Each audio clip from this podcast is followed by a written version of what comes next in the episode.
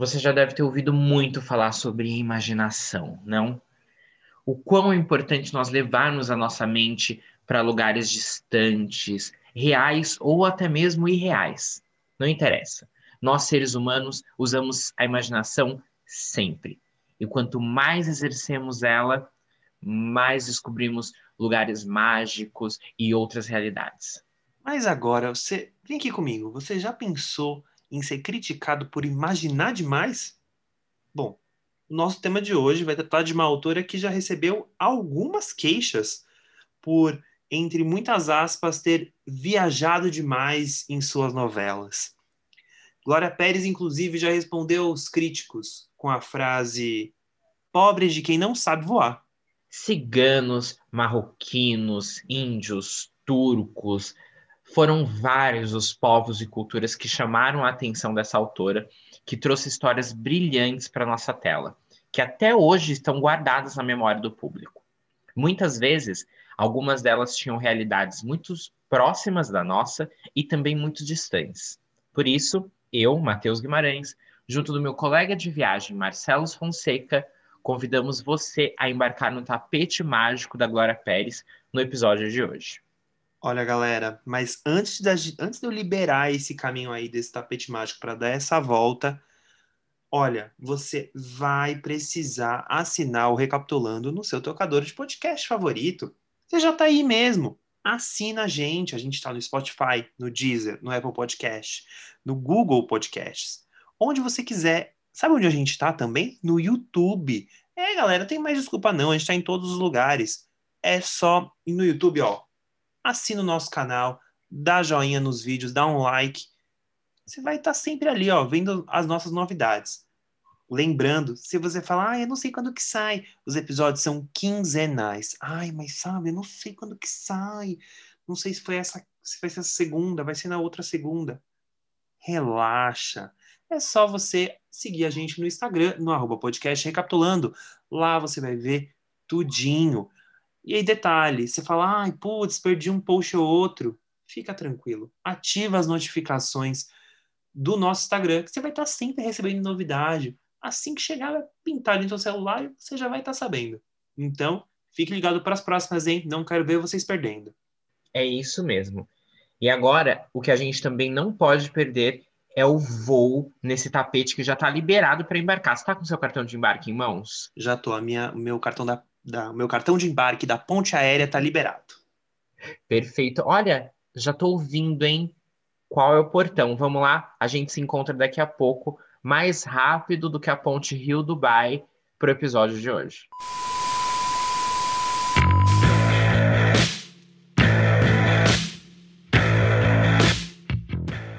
Sejam bem-vindos ao tapete mágico Glória Pérez.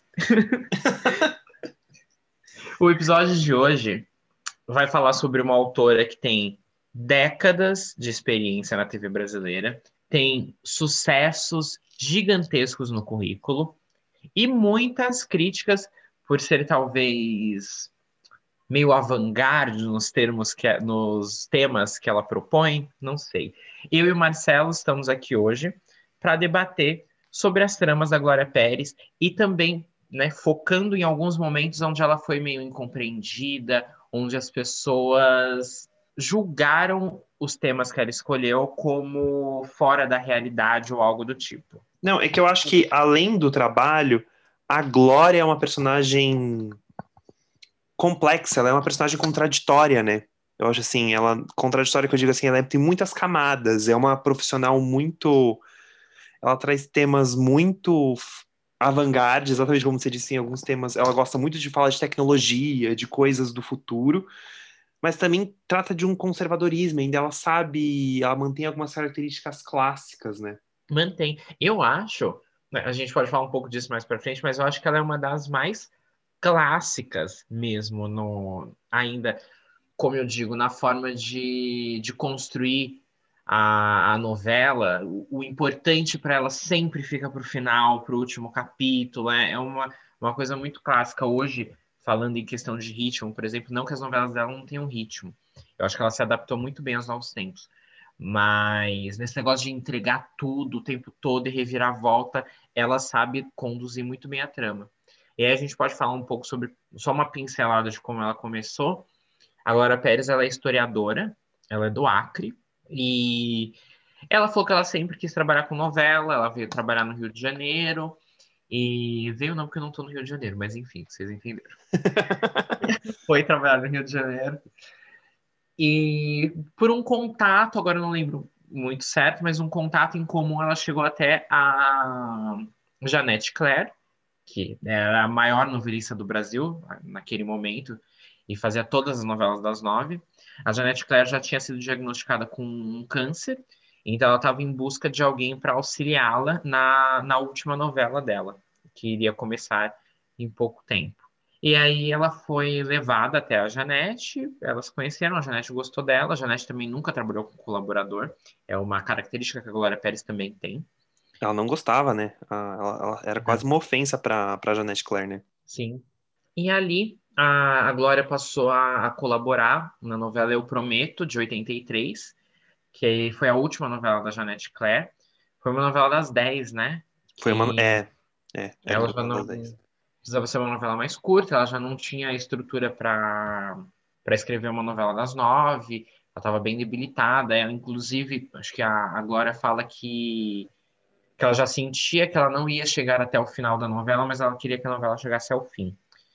Então, até inclusive quando ela estava hospitalizada, já nos últimos momentos ela ditava os capítulos para Glória Pérez e a Glória Pérez escrevia.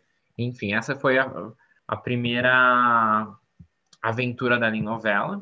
E aí ela, como a gente comentou até hoje, ela não trabalha com colaboradora, ela escreve sempre sozinha. E, inclusive, quando ela escreve sozinha, é... ela tem uma, uma frase que eu já vi ela dizer em algumas entrevistas, porque ela acha muito difícil dividir fantasia.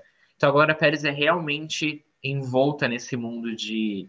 Acho que todos os autores, né? Todo mundo que inventa histórias está no mundo da imaginação, mas ela realmente enxerga as novelas como uma fantasia, né?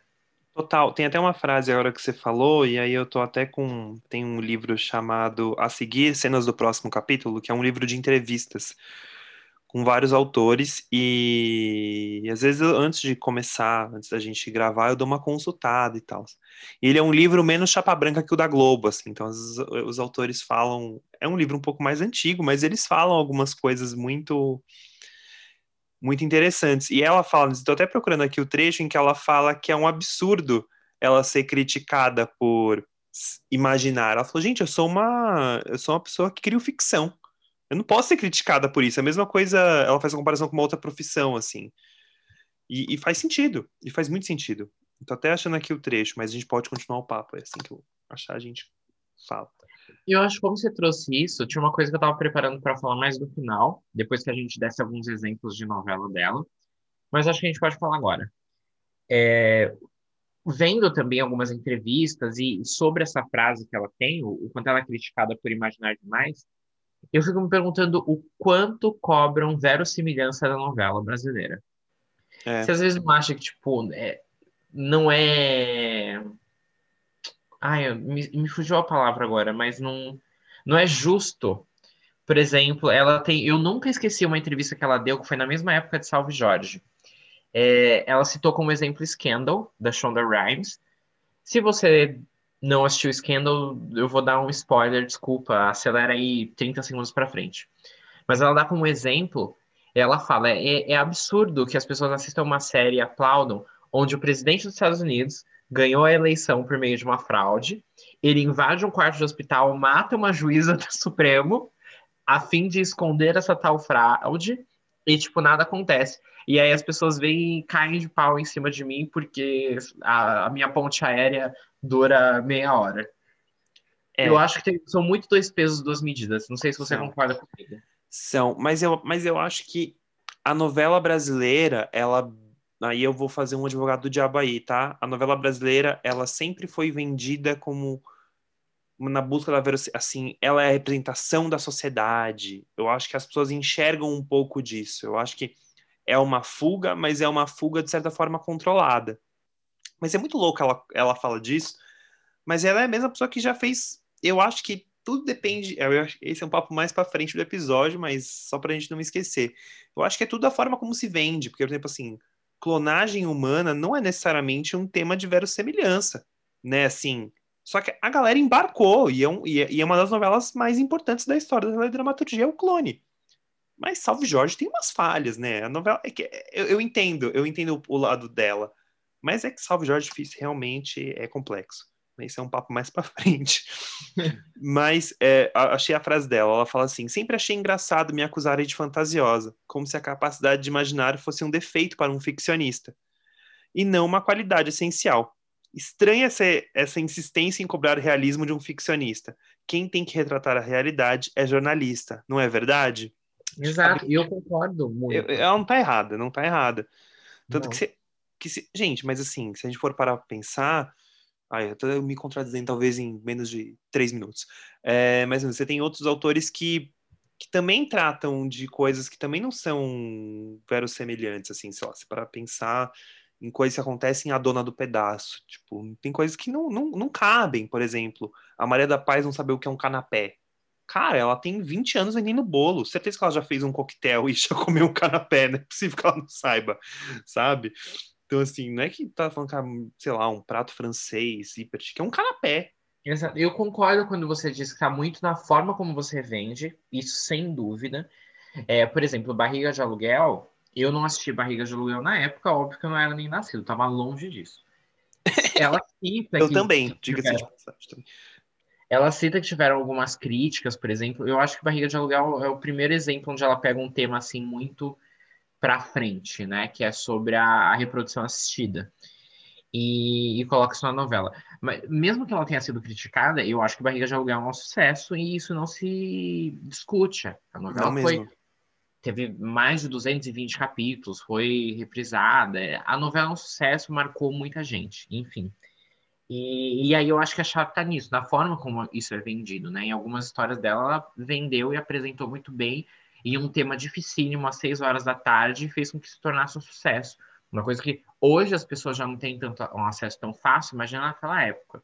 E, mas ao mesmo tempo, eu concordo que tá na forma como se vende, mas eu acho que se cobra muito verossimilhança, tipo, concordo que a novela brasileira é calcada no, no dia a dia, no cotidiano e etc. Só que eu acho que às vezes se senta para assistir alguma série americana ou algum filme no cinema que também tem, ai, olha como temos o pé na realidade, é isso aqui, mas tem coisas tão fantasiosas quanto a novela, porque eu acho que se precisa ter, é ficção, como ela comentou, quem tem que retratar a verdade é o jornalismo, e as pessoas fingem que não estão vendo aquilo. Assistem umas séries horrorosas da ABC, da Netflix, e, ai, nossa, a fotografia é foda, hein? Mas aí vem a Glória Pérez ou qualquer outro autor que seja o João Emanuel Carneiro, nossa, ela não tinha um pendrive. Isso é absurdo. Enfim. É, deixei aqui acho, minha revolta. Mas eu acho que tem uma questão de verossemelhança, que aí é uma forma de defender a, a, a Glória Pérez. Que assim, que fique bem claro, gente. Eu, eu é, aqui a gente tem quase dois. Eu reconheço muito o trabalho dela, acho ela uma, uma uma, meu Deus, surgiu o nome, uma autora de novelas muito importante, ela se atualiza, faz série, ela consome, ela se atualiza, isso é muito importante.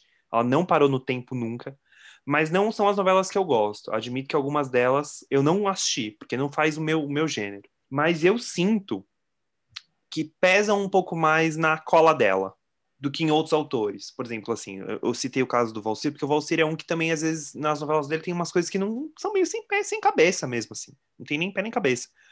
Mas eu sinto que no da Glória é sempre mais. Ela sempre é cobrada mais. Ai, porque como o outro é filho do Boto, ou sei lá. O dela sempre, sempre arranja muito empecilho, às vezes, por mais. E, e sempre é um, e, e sempre é um sucesso assim, mesmo quando as novelas dela, entre aspas, uma ou outra vai mal, com muitas aspas, ainda assim ela faz uma catarse, né? É uma catarse, é uma loucura. Assim, sei lá, se você para para pensar, eu sei que isso é um momento que a gente vai falar um pouco mais para frente, mas, por exemplo, eu nunca vou esquecer, eu não lembro exatamente qual era o acontecimento de Salve Jorge, mas eu acho que era o reencontro da, da, da Dira Paz com a Morena. E, gente, eu não esqueço. É, foi, um, foi um sábado, uma sexta, uma sexta-feira de Páscoa, um sábado de Páscoa. Foi uma data assim Eu lembro que eu tava na casa da minha, da minha tia, tava a família inteira do meu pai reunida, todo mundo, todo mundo, eu juro que eu tenho foto disso. Todo mundo parou para assistir o reencontro. Você quer coisa mais catástrofe? Era uma reunião de família, de gente que mora em outro estado. E foi um episódio, tipo assim, numa data muito, tipo assim, sexta-feira santa, um sábado. É, é, mas sabe, assim, é um gancho que você fala, cara, todo mundo quer assistir. Ela tem esse poder. Então, quando ela é clara, ela. Eu acho que uma coisa que ela faz com maestria, eu acho que ela, tra... ela é, digamos que ela fala assim, tá bom, vocês acham que minha novela não tem verossemelhança, mas vocês vão assistir esse negócio, sabe? Eu, eu concordo, eu acho que ela tem um domínio do folhetim de, de uma forma que poucas, não poucos, né? Acho que os autores têm um domínio de folhetim, mas ela tem um que a mais. Como eu comentei lá no começo, ela sabe levar as tramas muito bem. Então, e o essencial, né? Quando ela faz, pega esses temas muito né? Ela sempre, ela, ela sabe fazer novela. A resposta é essa. Então ela sempre envolve em alguma coisa muito folhetinesca, muito melodramática. Como a gente citou no Barriga de Aluguel, tem toda a questão científica, etc e tal. Mas aí tem, no fundo, é uma disputa entre duas mães e um bebê. É uma coisa que você quer acompanhar. Outra que a gente possa citar é, o clone, eu fico abismado com o clone, eu não, eu não consegui acompanhar nessa reprise do Viva. Eu acompanhei ela bem mais no, no Vale a Pena Ver de Novo, na, na primeira vez que passou, porque na exibição original também era muito pequeno.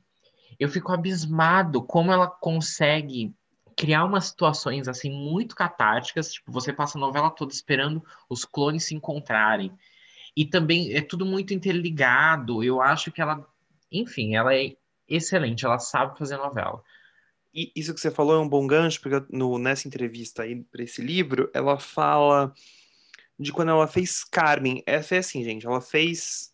É, acabou essa novela da Jeanette Claire, ela fez uma novela com o Agnaldo Silva, inclusive a gente fala disso num dos nossos episódios sobre duplas de autores improváveis, e ela vai para Manchete. E aí ela faz uma novela que é Carmen, que ela adapta a ópera Carmen para novela. E ela fala que, cara, a gente tava na manchete, a gente não tava na Globo. Então ela falava assim: eu fazia todo dia um gancho, um, um gancho muito ferrenho, para eu conseguir, para que as pessoas ah, no outro dia tivessem ali também. Ela fala que tinha um gancho que a mulher descobria que ela era traída e que ela não achava o gancho bom o suficiente. Então o que, que ela faz, o que, que ela fez? Ela fez a mulher sacar um revólver e dar cinco tiros. E você não sabe e se você não sabia se o cara morria ou não morria. Você sabia no capítulo seguinte. E a mulher errava os cinco tiros. O cara estava vivo no capítulo seguinte. Inclusive, ela fala que o Carlos Lombardi é, é, refaz essa cena em todas as novelas dele, em homenagem a ela. Cara, é um gancho clássico. Você dá o tiro e não mostra se, se no outro dia você vai querer ligar para ver se o cara morreu ou não morreu. É óbvio. E, aí você tem que voar, porque você a pessoa, para ter errado cinco tiros, você tem que embarcar muito naquilo. E, e é isso, entendeu? Você embarca. Tô nem aí se ela conseguiu errar cinco tiros. Eu só quero assistir. É isso que me importa. As pessoas têm que ter mais esse. Exato. Não, e tem esse rolê da que a gente fala ah, dessa viagem, mas, cara, ela tem umas outras coisas tão importantes que é um trabalho de pesquisa, assim. Eu tava lendo sobre o clone e ela, na verdade, isso já começa antes em Carmen, que é ela, gente, ela é uma das mães do merchandising social, assim. Se a gente vê isso no Maneco, a gente até fala disso no episódio sobre o Manuel Carlos, mas isso também tem no na Glória Pérez, é muito louco, porque a primeiro que ela diz que é o primeiro merchandising so social dela pensado foi em Carmen, em que ela aborda AIDS. Está falando de abordar a AIDS em 86, 87 cara, no auge, em que a doença tem super um estigma. E ela faz uma mulher, dona de casa, mãe do lar perfeita, numa transfusão de sangue, se contaminar com AIDS. Então, assim, olha o lugar. Ela não foi pro estereótipo. Ela trouxe um caso e aí ela, ela começa a, a personagem começa a ser maltratada pelos vizinhos, as pessoas não querem tomar um copo d'água na, na casa dela. E aí ela encontra o Betinho e eles e, e, eles fazem a campanha da AIDS ali. Cara, é uma loucura. E, inclusive, falam da, em Partido Alto que tem que os personagens reclamavam que não tinha uma linha de ônibus até um determinado bairro no Rio de Janeiro, e a prefeitura colocou mais ônibus naquela linha, naquela região. Olha que loucura. Então, assim, de certa forma, o merchandising social dela começou numa, um, sem intenção. Né? Exato, é o. É aquilo que a gente fala sobre a novela cumprir um, um papel social, né? eu acho que ela tem a intenção de cumprir esse papel social, de trazer um tema sempre de muita relevância, mas é também aquilo que ela é sempre muito antenada, né? É, é incrível. Tipo, ela estava debatendo AIDS no, no final dos anos 80, e em 90 ela estava levando ao ar uma novela sobre reprodução assistida, em 95 Explode Coração com, com Bate-Papo All, já e fazendo com que os protagonistas se conhecessem a partir disso, ela é muito, ela tá sempre muito ligada. E isso é louvável, né? O quanto ela não parou. Até a Força do Querer, acho a Força do Querer a melhor novela dela. E, tipo, ela escreveu já depois de mais de 30 anos de carreira. E a novela é incrível. Eu acho que eu comentei esses dias, eu parei, eu não assisti na exibição original porque eu estava na faculdade. Tá difícil, né? Parece que eu não assisti nada. Eu tô fazendo um podcast sobre novela e toda hora eu tô falando que eu não assisti alguma novela. É, mas é que nem eu, às vezes eu me sinto uma fraude, mas tudo bem. Vamos lá. É. A gente supera. então, mas agora nessa reprise eu também não quis ver porque eu quero ver a novela na íntegra, né? Só que assim, é magnético.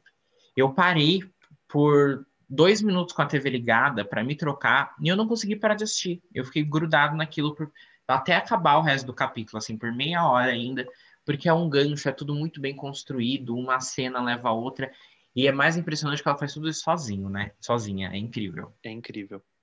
É incrível. E tem uma coisa que eu até estava ouvindo, é, não lembro exatamente quem comentou, mas ela foi ficando mais cirúrgica com o tempo. Porque, sei lá, se você pega o Clone, América, Caminho das Índias, Salve Jorge, é um elenco gigantesco, assim, porque ela lida é meio estilo Manuel Carlos, assim. São cento e poucos personagens. É coisa pra dedéu. Um ou outro fica no meio do caminho, não tem como. E A Força do Querer, inclusive é uma opinião dos críticos em geral, que é uma novela que o elenco é menor. Então, praticamente todo mundo tem as suas histórias trabalhadas. Um ou outro acaba ficando, mas isso, qualquer novela acontece. Então, isso é muito interessante, né? Isso é muito muito louvável. O que eu gosto muito da que você falou dela ser antenada, eu acho que além dela ser antenada, ela é uma pessoa pesquisadora. E isso eu acho que faz uma total diferença, porque ela tenta trabalhar os temas com a maior propriedade, propriedade possível. Ela fala que eu não sabia disso, mas quando ela fez o clone, ela entrevistou famílias, ela e duas assistentes, duas colaboradoras foram fazer pesquisa para falar das, das famílias que, que tinham filhos, parentes com, com questões de droga e tal, de dependência química. E, e depois disso, isso tinha uma, um recorte na novela, né? Assim, as cenas que tinha da Mel, personagem da Débora Falabella, que era uma dependente química, e alguma das momentos dela, você tinha a cena e às vezes o off ou só um trecho do, do rosto da pessoa bem praticamente anônimo, falando de como ela se sentiu naquela situação. Aí você para para pensar, cara, ela fez essa pesquisa, ela falou, eu quis fazer essa pesquisa com pessoa por pessoa, porque eu, eu, eu, eu sentia que eu precisava entender a dor daquelas famílias, daquelas pessoas. E entender, e não ter do meu julgamento de cima. Inclusive, ela fala de uma outra questão. No clone tinha muitas questões da, da religião da religião muçulmana em que tem a questão do Alcorão e que ela tinha uma cena em que tinha dois personagens em que um mexia, assim, batia no Alcorão, tipo assim, ah, tá escrito aqui, como fosse uma Bíblia, né, assim, eu digo, talvez. E ela tinha, e ela tinha dois, duas pessoas que eram muçulmanos de uma, eu não lembro o nome da, da associação, mas uma associação muito importante internacional e tal, que eram pessoas que, assim, falavam, isso tá errado, isso tá certo. E uhum. um desses caras leu e falou, cara, e o cara ficou emocionado que ele falou, isso nunca pode acontecer, porque o Alcorão, para os árabes, é, é Deus escrito. Deus está ali e tá, tá, tá, naquelas palavras, está empalavrado ali. Então ela não. Aquilo seria um desrespeito, ela fala. Então ela cortou a cena na hora. ela tem um respeito. Eu acho que ela faz isso, ela fez isso muito bem com a questão da Ivana. Eu muito, muitas coisas que eu vi de A Força do Querer foram as da Ivana e eu achei tudo muito assim, do que eu, eu imagino que ela foi muito respeitosa e de, com respeitar as culturas, no caso da Ivana não é uma cultura, né, óbvio, mas é, no caso, por exemplo, do, dos ciganos, dos indianos, dos muçulmanos, no caso de questões como é, a questão transgênero. Então, eu acho muito, ela é muito delicada com o que ela faz e isso é muito, muito importante. Sim.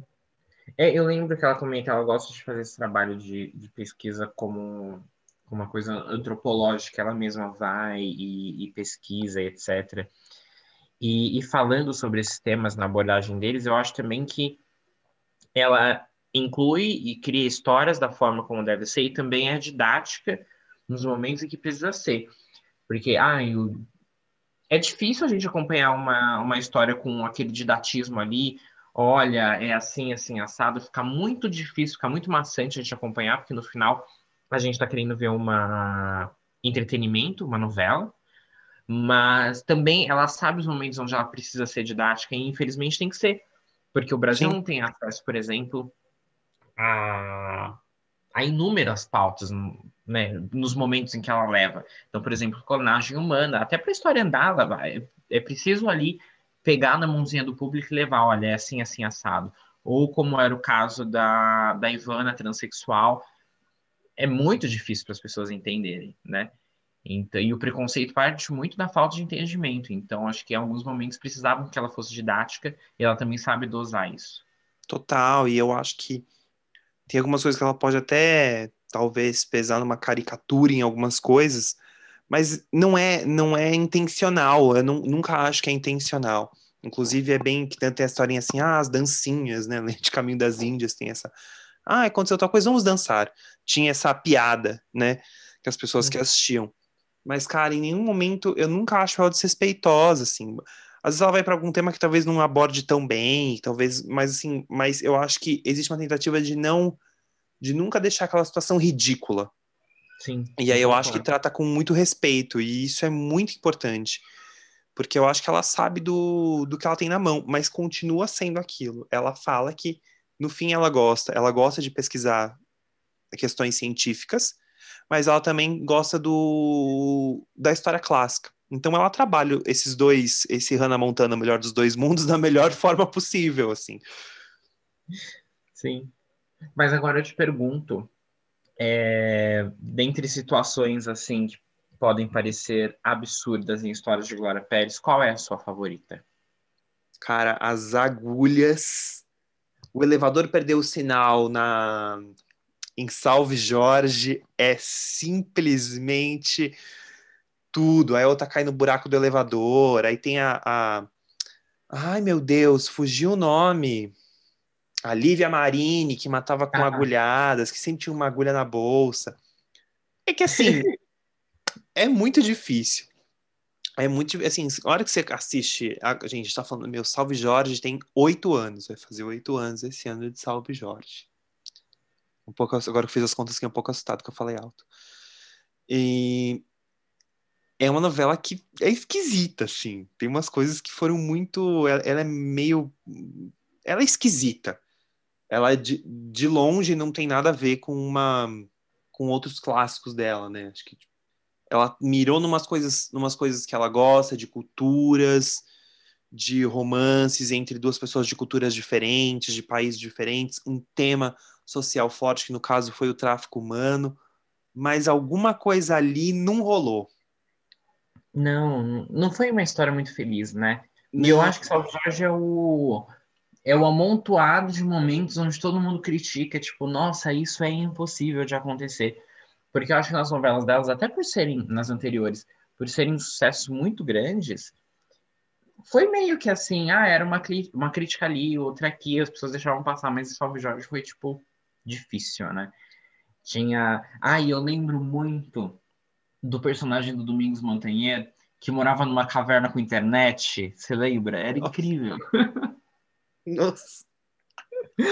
Ai, meu Deus, eu lembro disso, isso é... E olha, e olha que eu era uma pessoa que nunca gostei, e eu, eu achava a América, que a América é outra sofrida, né? A América tem umas coisas ali que são... Mas eu gosto de América, é incrível, assim. Eu, é, eu tenho uma memória afetiva com a América muito grande, mas eu nunca, eu não, assim, não, nunca diga nunca, mas eu não tenho a mínima condição de reagir aquele negócio. Até, ah, eu também. Até porque deve ser gigantesco, né? 200 e lá vai chumbo, né? Sim. Então... Não, eu tenho ótimas lembranças, mas não, não reassistiria, não. Mas eu acho que Salve Jorge é, é complicado. Não, Tinha Débora Seco no, no, capô do, do carro, no porta-luvas do carro é um clássico. Mas eu acho que, além da nossa. Tudo isso meio que acaba acontecendo. Porque ela, ela, ela, prova tudo, né? Ela fica no Twitter assim, ó, aqui. Então ela posta fotos, tipo, absurdas de pessoas tentando entrar nos Estados Unidos, pior até do que a situação da Débora Seco, então você Total. vê que realmente acontece. Tem realmente na época de Salve Jorge, ela, tá, é, quando ela tava on fire no Twitter, né? E aí tinha a, as pessoas que moravam em cavernas, ela mostrava a tecnologia, etc e tal. Mas é que era muito difícil, né? Por exemplo, ela entrando nos Estados Unidos no capô do carro, você aceita. Foi vendido de uma forma ok. Eu nunca. Sabe o que eu nunca esqueci agora que eu lembrei falando dela? Quando ela chega da casa do Caco Ciocler dentro da caixa da televisão. Eu lembro disso. eu, eu, mas o que eu mais lembro de. Não, cara, e esse gancho rolou algumas vezes em América. Era a Sol dançando em cima do balcão da boate dançando Chiquita, I Wanna Love You, I Wanna Make Love You With You, sei lá, era uma coisa assim. Entrava o Caco Ciocler, ela começava a fazer com a mão, tipo assim, daqui a pouco, começava a tocar uma música da Maria Bethânia, fechava o capítulo. Isso aconteceu algumas vezes. Não esqueça. Tem aquele momento também do, do Murilo Benício que vai pro além e volta. Ai, eu lembro disso. O momento a viagem. Então, teve alguns momentos que, tipo, América Salve Jorge, que talvez não seriam as melhores dela, que ficou meio salada, né? Porque ela tinha os Estados Unidos, no caso de América, tinha os Estados Unidos, aí tinha um núcleo lá, com a, a Camila, Camila Morgado. É Morgana, não era Morgana? Ah, eu não lembro Maggie. o nome, eu lembro que ela era uma vilã. Acho que era Meg. É, ela era uma vilã. Então tinha que ter um núcleo nos Estados Unidos onde ela era vilã. E aí os elencos inflados, né? Aí tinha um núcleo do Rio de Janeiro. Não, mas Rio calma. Calma, porque ainda, ainda nos Estados Unidos tinha um núcleo da pousada mexicana da Cláudia Jimenez, da pensão mexicana da Cláudia Jimenez, que aí tinha ai, mais um adendo ali. Verdade, tinha isso também. Lá em Miami. E aí, no Rio de Janeiro, tinha um reboot do Bar da Dona Jura. Com no... Bruna Marquezine cega. A... Ah, é verdade, com a Bruna Marquezine cega, a, a Juliana Paz, crente do rabo quente. É, é, do, é de América? Eu sempre acho que é caminho, eu confundo. É de América, que a eu Creuza. acho que ela sai. Creuza, eu acho que ela sai do interior e vai para o Rio de Janeiro.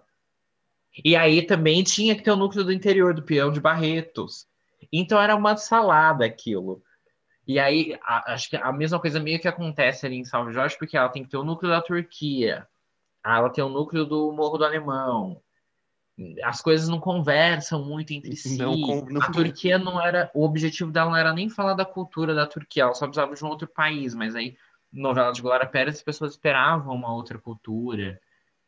Enfim. Exato. E tinha, e tinha também uma questão em Salve Jorge que era a questão do tráfico humano não ser necessariamente uma questão do, da Turquia, e tanto que hoje ficou até uma situação chata, eu lembro na época, porque aí a Turquia, acho que a embaixada turca começou meio que a achar ruim, porque, meu, não tem, não, a gente não é conhecido pelo tráfico humano, sabe? Se eu não, uma... eu posso estar falando bobagem agora.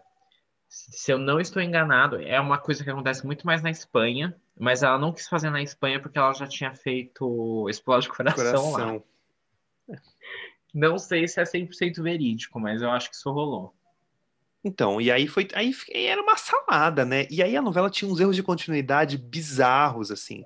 Morena, que assim, como sempre, né, gente? Quando tem uma novela assim, a novela passa na Índia, grava tudo o início da novela que precisa gravar na Índia e depois volta, todo mundo grava no Projac. Não tem essa história de ficar gravando na Índia. E aí, a Nanda Costa tinha o cabelo cacheado quando eles gravaram. E aí a personagem depois tinha, ficou cabelo alisado. Eu lembro que aí depois, aí beleza. Que aí quando lá pelo capítulo 100 e lá vai fumaça, que ela tá na Turquia, pensando, meu Deus, eu preciso voltar pro Brasil e olhando para as pedras. O cabelo dela tá encaixado de novo. Você fala, que erro de. Eu sei que a culpa não é dela, do erro de continuidade, mas assim, é bizarro, sabe? Tinha uns erros meio crassos, assim. Mas eu acho hum. que a, a, principal questão de, de Salve. Salve Jorge é, era uma novela que não, as coisas não conversavam, era meio a lá América, assim. E eu acho que, sabe que é engraçado? Que a gente até falando disso, vira e mexe a gente fala disso, que as pessoas têm um sentimento de, ai, quero ver Salve Jorge. Mas se você pegar uma galera da nossa idade, que, que tipo, tinha uns 8, 10 anos e assistiu América, tem a mesma sensação de que, nossa, América era ruim, mas era boa. E eu acho que é a mesma sensação que as pessoas mais novas têm, é, é meio que a América deles. Entendi. Sabe? Sei. Porque é Nossa, é, eu lembrei da é rocambolesca, mas te prende. Cara, tanto Sim. América quanto Salve Jorge eu vi inteira. Não, foi um sucesso. A novela deu 70 pontos no último capítulo, mais de 70. É, América. Quando? América. Quando que a gente vai ver isso de novo? É bizarro. É bizarro. Isso nunca mais vai acontecer. Agora eu, tô, eu, comecei a lembrar muito em outro, de outros personagens, tipo a Raíssa. De a Mariana, de Maria, é o reboot da, da Mel, né? É, a Mel Fanqueira. A Mel Fanqueira. A Aide, que roubava. Eu nunca esqueci a Aide que roubava com lenço, que ela era cleptomania, que ela jogava o lenço assim e levava embora. Amava. Verdade, tinha. Ah. E, e, que. A Aide, que é a mesma personagem. Que é a Melissa Cadore. Cadore. É, Eu sempre confundo é a... qual é qual. Que é a Melissa Cadore também... é de Caminho das Índias. E é curioso, porque Caminho das Índias é, inclusive, primeira novela brasileira a ganhar um M, importante dizer isso. Caminho das Índias é linda esteticamente, né? É uma novela linda, assim, cores, tal, a direção dela é bem brilhante. Mas é engraçado que tem algumas coisas que eu acho que Caminho das Índias é uma das melhores, porque ela tem tudo aquilo muito bem afiado. Então, você tem o caso da brasileira, que eu acho que era a Isis Valverde, que se apaixonava pelo, pelo indiano, e ia morar lá na Índia, que trocava o, o país por viver por uma, por, uma outra cultura. Você tem, você tem umas, o Amor Impossível. Primeiro era o Amor Impossível da Mai e do Barruan, aí não rolou ali com o Márcio Garcia, fizeram ali com o Rodrigo Lombardi, que tinha muito mais química. E, e rolou, a gente torcia pela, pela, pela, pela Maia e pelo Raj. Torcia. Aquele casamento era lindo. Eu lembro daquelas sequências do casamento, eram lindas. Sim. Não, a novela era um show à parte. Era, era incrível. E. Ah, e das antigas eu, eu gosto do clone, pelo que eu me lembro, pelo que eu vi. Uh, Explode Coração e Barriga de Aluguel, infelizmente, não as vi. Mas Explode Coração, eu, eu vi uns trechos, eu vi uns trechos no Viva. Lembro de uma vez estava voltando de um voo e aí tava passando no, na TV do avião, eu assisti. Cara, é incrível, assim, como eu sinto que ela conseguiu, entre aspas, envelhecer, digo assim, passou o tempo, ainda tem o DNA, a, a, a, a novela aparece um DNA. E você vê uma novela lá de 95, e tem coisas que, que você vê nas outras novelas dela, assim, tá o DNA dela ali. Você, vê que ela a, a, afinou, assim, às vezes vocês são uns trechos da Força do Querer, eu fico, cara, tem um ritmo, tem um, tem umas coisas. Ok, essa versão é bem editada, né? Essa versão do. que tá, essa edição especial que tá passando agora. Ou talvez quando você estiver ouvindo já não vai ter mais passando. Mas na edição especial, e claro que tem esses cortes, mas eu, é uma novela muito ágil, assim. Mas sei lá, assistindo os trechos que eu assisti em 90, da, da, de Explode Coração, é uma novela, é uma trama ágil. Em 95, não era tão ágil quanto é hoje, né? Assim, são 20 e alguns anos que eu prefiro não comentar. Guilty. Mas. É, eu. Ai, eu. Quando ela entrou no Vivo, eu assisti o primeiro capítulo. Bacana. Ela é bacana. Mas ela fala bastante sobre o sobre tecnologia, sobre o futuro da internet. Ah, eu gosto quando ela faz esses ganchos, tipo, é, em Explode Coração ela se propôs a falar sobre a internet e, e como essa tecnologia estava se desenvolvendo, né? E aí ela passa os primeiros capítulos no Japão. Não é uma história sobre culturas, tá? Na verdade, sobre cultura é a cultura cigana. Mas ela faz com que eles vão gravar no Japão, porque é a, terra, né, da, da tecnologia, etc. E aí depois ela quer falar de clonagem. E aí, para falar de clonagem, ela fala que escolheu o Marrocos por seu contraponto entre o, o velho mundo, como eles ainda estão muito ligados com o Alcorão e, e os mandamentos de Cristo, etc., com a clonagem humana, que é tipo a ciência dando origem à vida, e enfim. Eu gosto desses ganchos que ela faz. Ela é muito perspicaz, né? É, tem, tem. É, eu, eu acho, eu também acho. E só um, uma correção aqui, no, nos escritos de Alá, né? Do quê? Você tinha falado os, é, os escritos de Cristo. No caso, eles são Ah. muçulmanos, é Alá. Ai, perdão, gente. Imagina, não, só pra fazer esse, essa. Obrigado. Imagina. E. E, e, e Caminho das Índias. Bom, eu acho assim que ela vem, ela vem de uma crescente, é isso que você fala, e eu acho que é meio que de, um, de uma forma geral. O Clone é a grande novela dela, mas a novela em que ela tá totalmente refinada, e ali eu acho que ela tem o perdão do público de Salve Jorge, é a força do querer. Né? Mas que a gente ficou aqui malhando América e Salve Jorge, mas a real é que ela tem classe, assim, Caminho das Índias eu reassisti pro meu TCC uma parte, e tem... E também Caminho das Índias também tem essa mistura louca, porque você tem o, você tem o núcleo de Dubai, o núcleo da Índia e o núcleo do Rio de Janeiro. Mas por incrível que pareça, funciona bem os três. Eles estão mais conectados, aparentemente. Eles me Uhum. parecem mais, mais costurados mesmo. Porque você tem o núcleo de Dubai ali, que é o núcleo do, do Kadori que dá o golpe, que é o Borges, Alexandre Borges. Alexandre Borges com a Ivone, né, que é a Sabatella, e tem o André Gonçalves fazendo o motorista, ali que é o que descobre todas as mutretas. Aí você tem o Ah, núcleo... mas isso vai acontecer bem mais pra frente, né? Eu acho que é tipo no último terço já. É, que esse- total. Mas funciona, porque poderia desandar. Porque ele Poderia. foge, né? Porque o Alexandre Borges dá um golpe, finge, finge de morto, deixa a família na miséria no Rio de Janeiro e ele vai morar em Dubai com o dinheiro que ele roubou do irmão. Sim. Mas agora você para pra Ai, é pensar. Eu ia comentar, aleatório, né? Mas é mais um, um fato que prova que essa mulher sabe fazer. Ela é a... tem uma mente muito brilhante para isso. Eu lembro quando ele volta, que aí ele volta, né? Depois de ser roubado pela amante, com o rabinho entre as pernas. E aí eu não vou me lembrar direito de como foi o, né, todos os interesses para levar até aquilo. Mas basicamente a filha dele é sequestrada, aí ele é sequestrado junto, aí tá todo mundo achando que ele morreu. É uma catarse e uma situação assim tão complexa e tão grande que não tem como aquilo não ser um sucesso. Que aí a filha dele descobre que ele tá vivo quando ela tá sequestrada, ele aparece. Ah, é uma. É incrível.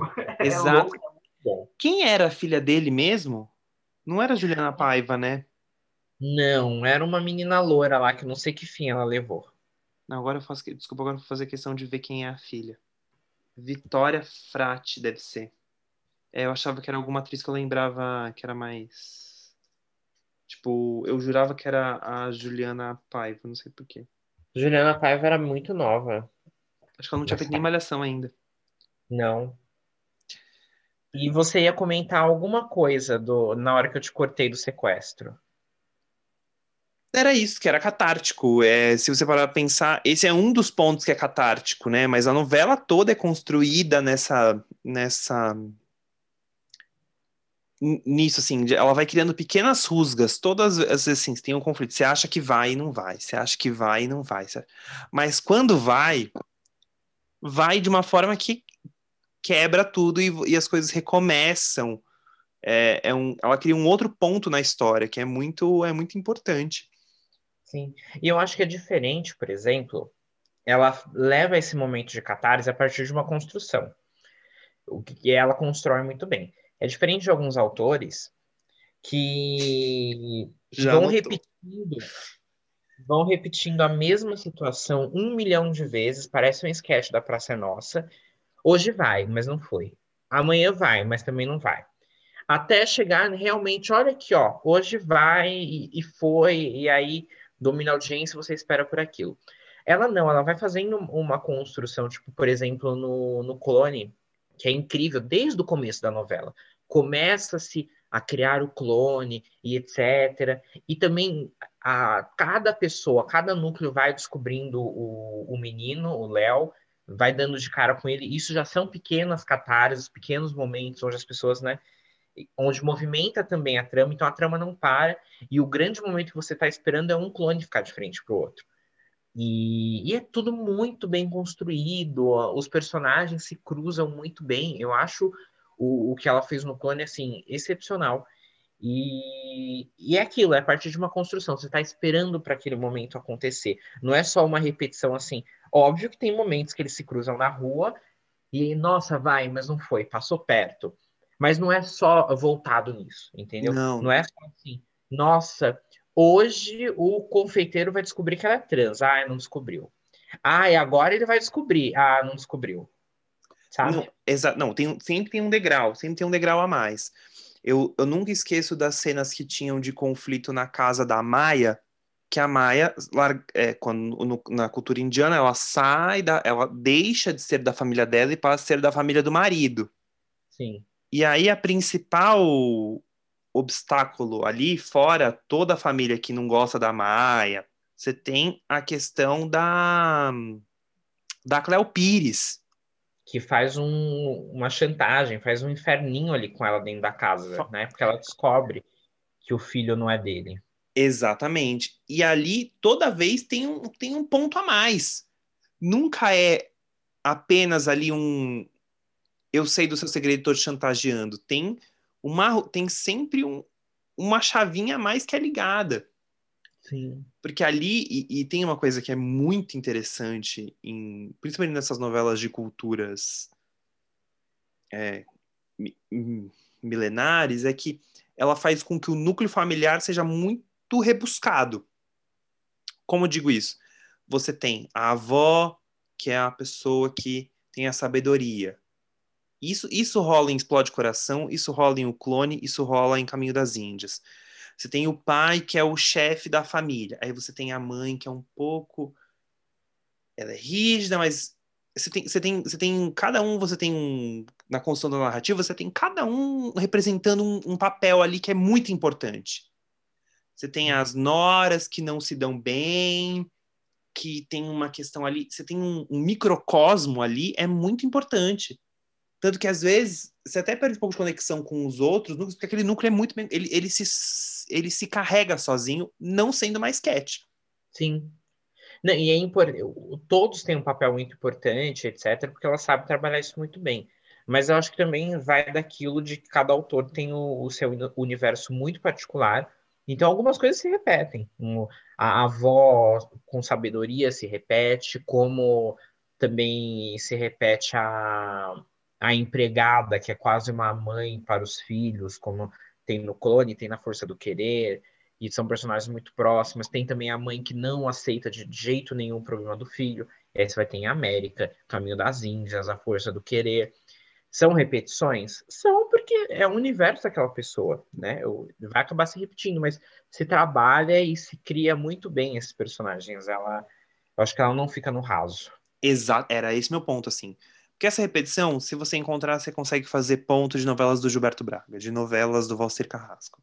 Todas as novelas você vai, todos os autores você vai encontrar, mas no dela fica bem construído porque por mais que, que ele, aqueles personagens ali configurem arquétipos, essas pessoas, esse, você sempre vai ter uma história muito bem conduzida naquele microcosmo ali. As coisas acontecem ali. Porque tem, porque cada um tem os seus segredos que acabam entrando em conflito com outras questões, porque assim, você tem aquela família que tem valores morais e religiosos muito rígidos, assim, você tem o, ali aquela régua.